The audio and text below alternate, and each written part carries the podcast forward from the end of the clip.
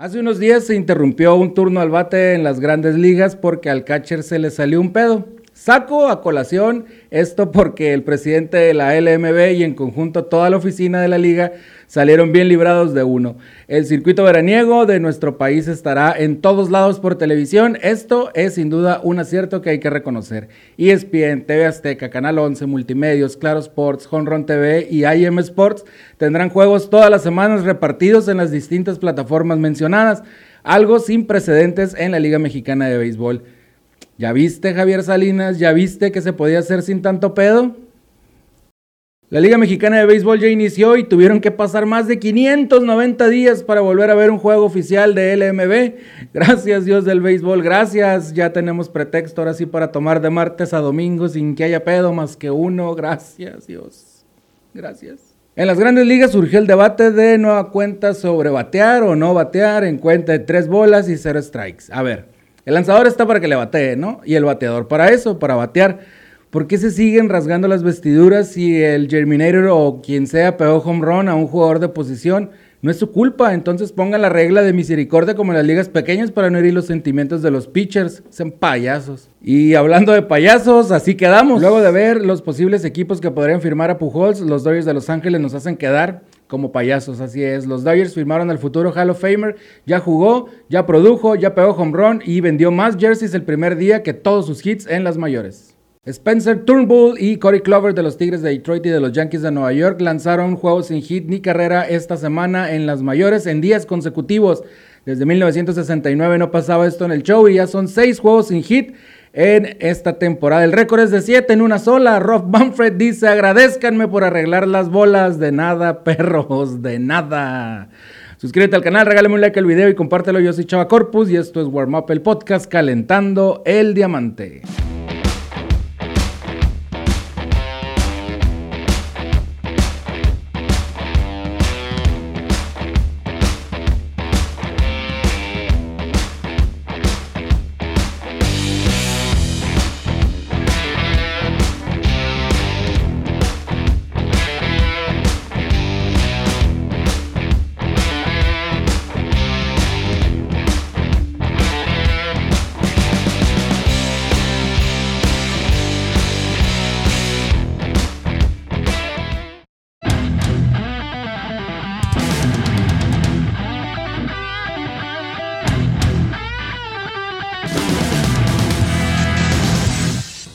Transcurrieron exactamente 595 días, según mis cuentas, desde el último juego de la LMB. Pero a ver, ¿desde qué día se cuenta? ¿Desde el día que fue el último juego o desde el siguiente que ya no hay juego hasta el día del nuevo juego o hasta el día antes del juego? Bueno, como sea, pasaron más de 590 días sin tener juegos de Liga Mexicana de Béisbol. Este jueves la actividad regresó. El público regresó a las tribunas en un ambiente sumamente beisbolero en Monclova, Coahuila. Los campeones abrieron la temporada 2021 ante los Sultanes de Monterrey. El horno más grande de México, testigo de la hazaña que se logró en 2019, se tuvo que esperar mucho más de un año para ser el escenario donde los acereros de Monclova recibieran sus anillos que los acredita como campeones reinantes del circuito veraniego. Previo al juego se llevó a cabo la ceremonia de entrega de anillos, donde la joya fue resaltada con la leyenda It's Our Time, frase que identificó al equipo durante todo el playoff del 2019. Con incrustaciones de eh, diamantes representadas cada serie ganada, el logo del 45 aniversario de la franquicia acerera, personalizados cada una de las joyas con el nombre de los jugadores que consiguieron el campeonato. El primero para la franquicia en la Liga Mexicana de Béisbol. Tras esto, se dio paso al juego. La tarde caía en Monclova y el ambiente se tornaba sexy, sexy, sexy para quien tenía todos los reflectores sobre él. Bartolo Colón, el Big Sexy, hacía su debut oficial en la Liga Mexicana de Béisbol enfrentando a José Cardona de los Sultanes de Monterrey. Con elevado al izquierdo profundo, pero dominaba al jugador de Sultanes para conseguir su primer tercio como pitcher activo del béisbol mexicano. Ramiro Peña continuó y fue ponchado por Colón para conseguir así también su primer ponche en la LMB. Luego de dominar las dos primeras entradas a los Fantasmas Grises, vino la ofensiva de acero en la baja de la segunda entrada, donde tocaron a quien también hacía su debut en México, Arnaldo Hernández. Con dos outs en la pizarra y dos en base, Alex Mejía conectó doblete para impulsar a Dani Espinosa y no a Pirio y mover el score a favor de Monclova 2 por 0. En la alta de la tercera, José Cardona, quien se había quedado corto en su primer turno para irse para las tablas, en esta ocasión sí castigó con mayor fuerza a Bartolo. Cardona atizó cuadrangular por el izquierdo central para acercar a Monterrey en la pizarra dos carreras por uno. Con el juego 3 a 1 a favor de los locales, un rally en la cuarta liquidó el juego César Tapia con sencillo trajo una al plato. Erika Ibar conectó doblete con dos en base para mandarlos al plato a ambos. Addison Russell con otro hit de dos bases y dos producidas coronó el ataque de cinco en esa entrada para Monclova y así abrir el juego 8 a 1. Sultanes intentó reaccionar, pero se quedaron cortos. En la séptima, Chris Carter conectó cuadrangular solitario para dejar las cifras definitivas de Sultanes de Monterrey 3, 9 acereros de Monclova. Con esto, se da por fin inaugurada la Liga Mexicana de Béisbol en su temporada 2021 con golpe de autoridad de los favoritos a repetir campeonato, los acereros, ante otro favorito, eh, se pudiera decir también que favorito, los sultanes de Monterrey. Pero ustedes díganme, ¿quiénes son sus favoritos para llegar a la Serie del Rey, tanto en el norte como en el sur? Déjamelo en la caja de comentarios y después, al final de la temporada, veremos quién le atinó a el campeonato o a la final, a la final de la Liga Mexicana de Béisbol.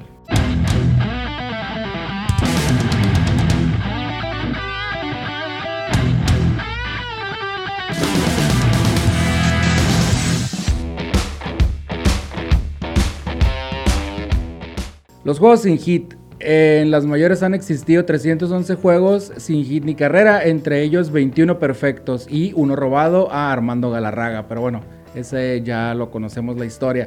Este año van 6 juegos sin hit ni carrera, 7 si contamos el de Madison Baumgartner de los Arizona Diamondbacks, que ya sabemos, pues se lo hizo a los Bravos de Atlanta y también sabemos que la regla es clara y no es oficial. Las grandes ligas han buscado desde la llegada de Rob Manfred cómo darle en la torre al juego. Este año, tras el récord del 2019 de cuadrangulares conectados con un total de 6.776, decidieron modificar la pelota este 2021. ¿Para qué? Para que esta viaje entre 1 y 2 pies menos cuando sea conectada después de los 375 pies, alterándolas ligeramente. Pero, ¿qué pasó? Después de una investigación de científicos contratados por la Major League Baseball, encontraron que las pelotas de marca Rollins tenían menos resistencia al viento que en temporadas anteriores y sería esta una de las causas en la alza en los cuadrangulares. ¿Pero por qué? Bueno, es que porque existía una inconsistencia en la altura de las costuras y decidieron solucionar el problema. Pero ¿será esto la causa de tantos juegos en hit en lo que va del año? Apenas estamos en mayo y ya llevamos seis. Joe Musgrove de los San Diego Padres a los Texas Rangers, Carlos Rondón de los Chicago White Sox a los Cleveland Indians, John Means de los Orioles de Baltimore a los Marineros de Seattle, Wade Miley de Cincinnati a Cleveland, Spencer Trumbull de Detroit a Seattle. Y Corey Clover de los New York Yankees a los Texas Rangers. Por otra parte, estos dos últimos juegos en hit y carrera, el 310 y 311 de la historia, el de Turnbull y Clover en 10 consecutivos, es la cuarta vez que ocurre en las grandes ligas y desde 1969 no había ocurrido. Les cuento, la lista de juegos sin hit ni carrera en 10 consecutivos empieza en 1917 y aquí hay algo que quién sabe si nuestros ojos vayan a ser testigos de lo que pasó en ese año. El 5 de mayo de 1917, Ernie Coop de los San Luis Browns se apuntó el no-no ganando 1-0 a Chicago White Sox. Al día siguiente, Bob Groom de los mismos San Luis Browns entró al libro como el juego número 87 sin hit ni carrera al vencer 3-0 a los Chicago White Sox otra vez. Dos sin hits ni carrera en días consecutivos al mismo equipo. Pero bueno, ¿quieren más? El catcher de esos días eh, consecutivos sin hit ni carrera fue el mismo, fue Hank Severit. Cachó los dos juegos sin hit ni carrera en días consecutivos por el mismo equipo al mismo rival. ¡Wow! La segunda vez que ocurrió fue en 1968, también tiene su peculiaridad. El 17 de septiembre del 68, Gaylord Perry de los San Francisco Giants venció 1-0 a San Luis Cardinals. Ya habían cambiado el nombre, ya no eran Browns, ahora eran Cardinals para hacer el juego sin hit ni carrera registrado en el libro, el número 166. Al día siguiente lo conseguiría Ray Washburn, de quien creen, de los San Luis Cardinals, venciendo 2-0. Pues a quien creen, ¿no? A los San Francisco Giants. O sea, fueron juegos consecutivos sin hit de un equipo al otro y luego del otro al que lo dio primero. Pues bueno, qué increíble, ¿no? Al año siguiente, en 1969, volvió a pasar algo extraño. Eh, fue el 30 de abril donde Jim Maloney de Cincinnati Reds venció 10 a 0 a los Houston Astros. Al día siguiente, Don Wilson de los Houston Astros se apuntó el sin hit ni carrera ante los Cincinnati Reds en una serie que fue de dos juegos y curiosamente los dos juegos fueron sin hit ni carrera. Esta vez no fue nada tan extraño como en aquellos años. Spencer Turnbull de los Detroit Tigers venció 5-0 a Seattle Mariners y la noche siguiente en otro estadio, en otro estado, Corey Clover de los New York Yankees venció dos carreras por cero a los Texas Rangers. Lo único curioso aquí es que estos dos equipos, Seattle y Texas, recibieron por segunda ocasión juegos sin hit ni carrera en la misma temporada. ¿Cuántos juegos más crees que vamos a ver en este año sin hit ni carrera? ¿Crees que se rompa la marca de 7 en un año de las grandes ligas o este habrá sido el último que veamos en este 2021? Hay que ver las grandes ligas para ver qué es lo que pasa.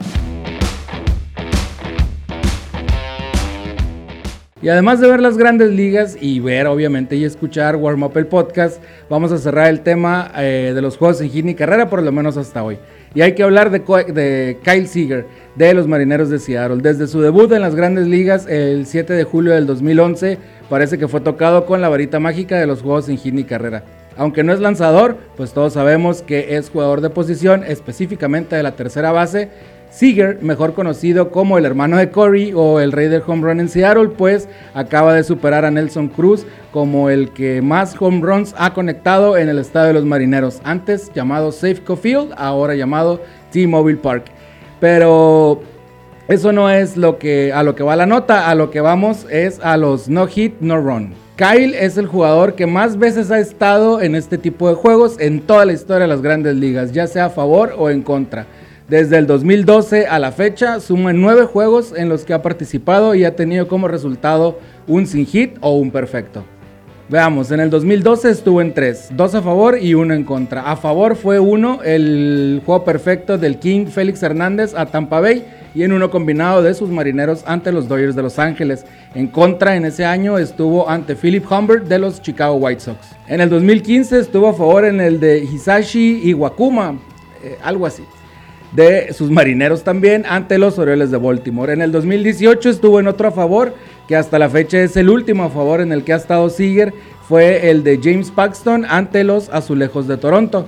Llegamos al 2019, donde estuvo en dos en contra. Primero en contra de los Angels de Los Ángeles en uno combinado y después contra otro equipo donde también fue juego sin hit ni carrera combinado. En esta ocasión fue contra los Astros de Houston. Y llegamos al 2021, donde otra vez ha visto dos en contra en la misma temporada. Vaya récord, Kyle Seager. Primero en contra de John Means eh, de los Orioles de Baltimore y el más reciente, pues el ya mencionado de Spencer Turnbull de los Tigres de Detroit. Nadie, nadie en el béisbol ha visto más juegos en hit ni carrera o perfectos desde el terreno de juego o en la caja de bateo como Kyle Seager. En total son nueve, pues, cuatro a favor y cinco en contra. ¿Será que Kyle Seager sí fue tocado por la varita mágica de los juegos en hit carrera. ¿Cuántos más tendrá guardados en la mochila Kyle Seager? ¿Cuántos más veremos o cuántos más va a ver él? No lo sabemos, hay que ver, hay que ver el béisbol para descubrir cuántas cosas más nos va a deparar el destino a cada uno de estos jugadores. Este episodio ya concluyó. Suscríbete al canal, déjanos tu like en el video y compártelo con alguien. Es gratis. Toca la campana para que no te pierdas los contenidos. Yo soy Chava Corpus y esto fue Warm Up, el podcast calentando el diamante.